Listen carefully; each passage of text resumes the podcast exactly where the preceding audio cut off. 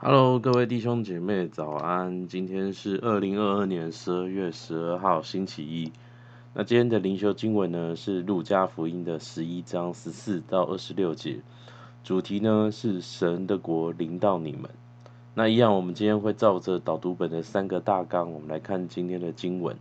啊，首先呢，我们看到第一个，耶稣赶出哑巴鬼。我们来看十一章的十四到十六节。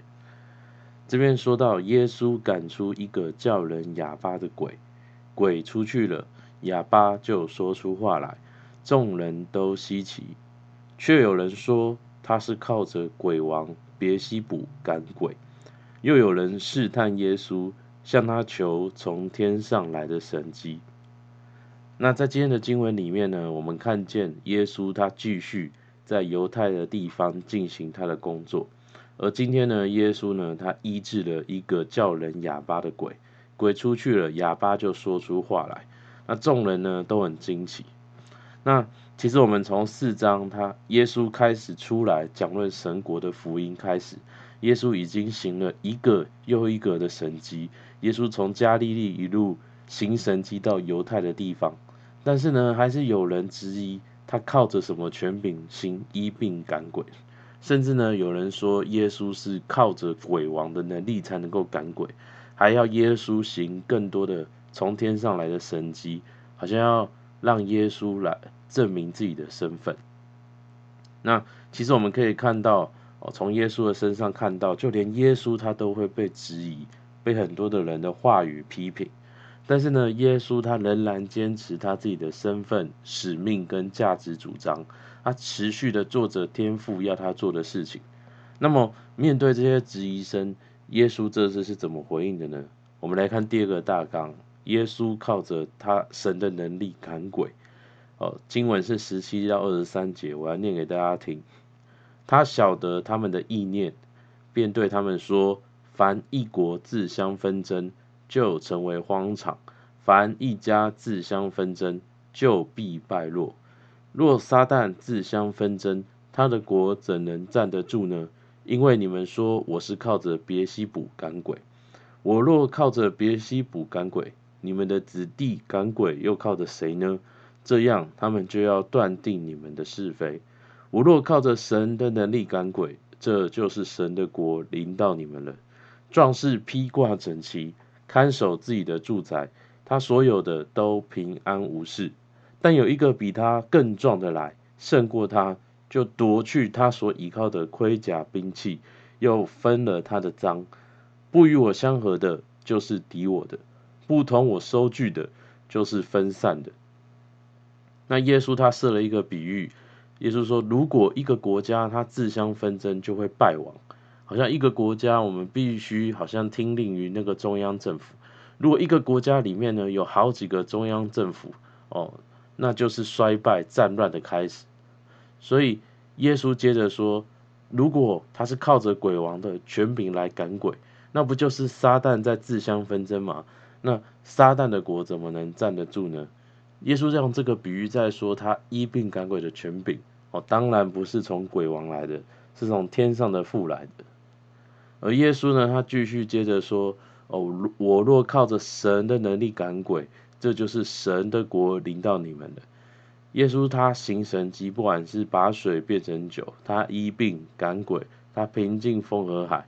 耶稣的目的只有一个，就是显出上帝国度的权柄，是超过这世界上所有自然的定理的，是在宣告神的国自由释放，神悦纳人的福音。那。神迹呢，就是上帝的能力治理的延伸。今天，上帝也渴望我们每一个相信耶稣的人，成为他治理的延伸，在我们的生活当中，透过我们的特质来行神迹，彰显天赋的治理。你知道，神迹不一定是瞎子看见、瘸腿行走。当你使用的特质，你一个基督徒的身份，你解决了一个别人都没有办法解决的一个在工作上的困难 question。trouble 的时候，你就是在彰显神的治理。当你发挥特质，以一个基督徒的身份，你写出很棒的故事作品，好像让人的心被触动。你也是在行神机，你也是在彰显神国的治理。哦，然而我们要知道，神机并不是上帝本身哦，这个我们后面会再讲到。我们现在看耶稣讲的第二个比喻哦，那我把耶稣的这个比喻稍微改成稍微现代一点点的版本，这样大家可能比较好理解。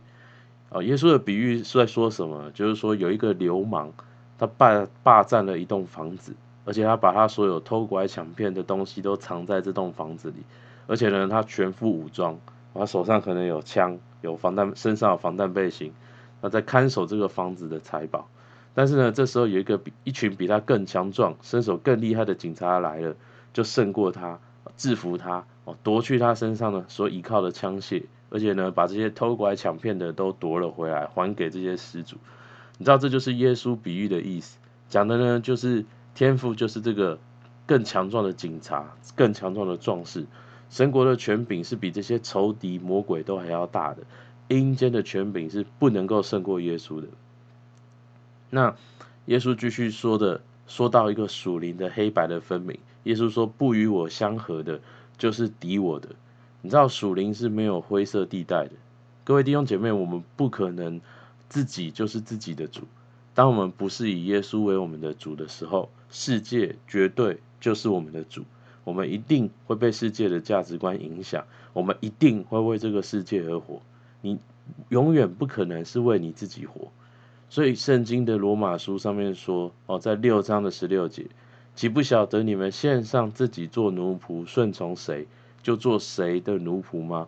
或做罪的奴仆，以至于死；或做赦命的奴仆，以致成义。你知道，今天你要选择被耶稣掌管，还是要选择被世界掌管？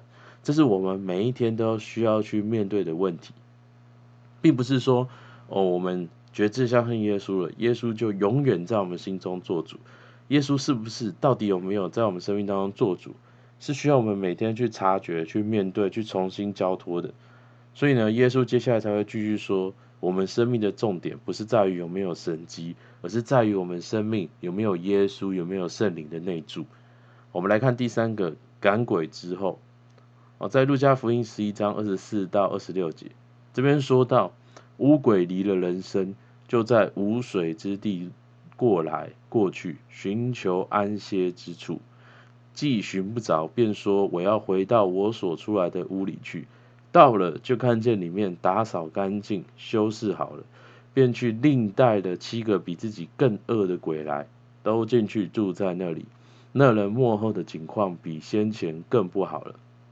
那耶稣接续了他上一个比喻，说那个被赶逐出去的污鬼，让他回到他之前被赶出来的那个人的心中啊，看到那个心中呢是没有耶稣的内住的，于是呢他就去带了七个更恶的鬼来住进去这个人的心中，那这个人的境况就变得更糟糕了。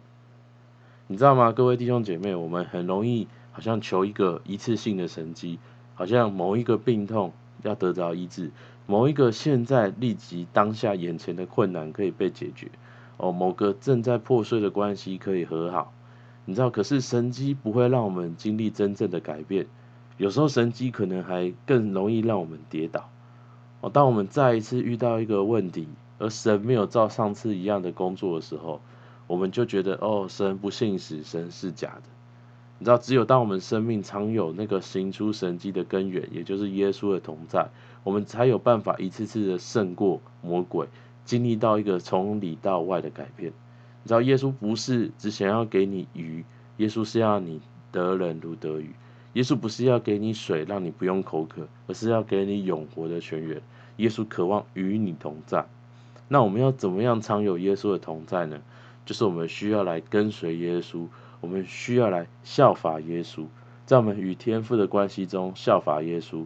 与人的关系中效法耶稣，生命方向的寻求上效法耶稣，这样枝子才能够连结于葡萄树，我们内圣灵才能够内住在我们的心中。好吧，我们看到默想应用。啊，第一个，我是否认出主的权柄高过一切黑暗权势，而完全服在耶稣的权柄之下？而第二个，我是否支取主的权柄来胜过这些黑暗的权势？好不好？我们一起。哦，来到神的面前，我们一起来祷告。天父主啊，是的，主啊，还是感谢你，主，因为你在我们当中行神迹，主是彰显神的国临到我们。主，我们祷告，让我们的生命不只是有一次性的神迹，而是我们的生命能够经历神国的带领。主，让你能够内住在我们的心中。主，不只是经历一次的赶鬼、一次的医治、一次的工作，而是我们的生命能够有圣灵的内住，让我们每一天都能够经历到你的工作，每一天都能够经历到你的同在，每一天我们都彰显你的性情，好像成为你神国的延伸，在我们的工作、家庭，我们所有处在的环境当中。主，还是感谢你，主是的，主听还是祷告，奉耶稣的名，阿门。好，我们今天灵修到这边，谢谢大家。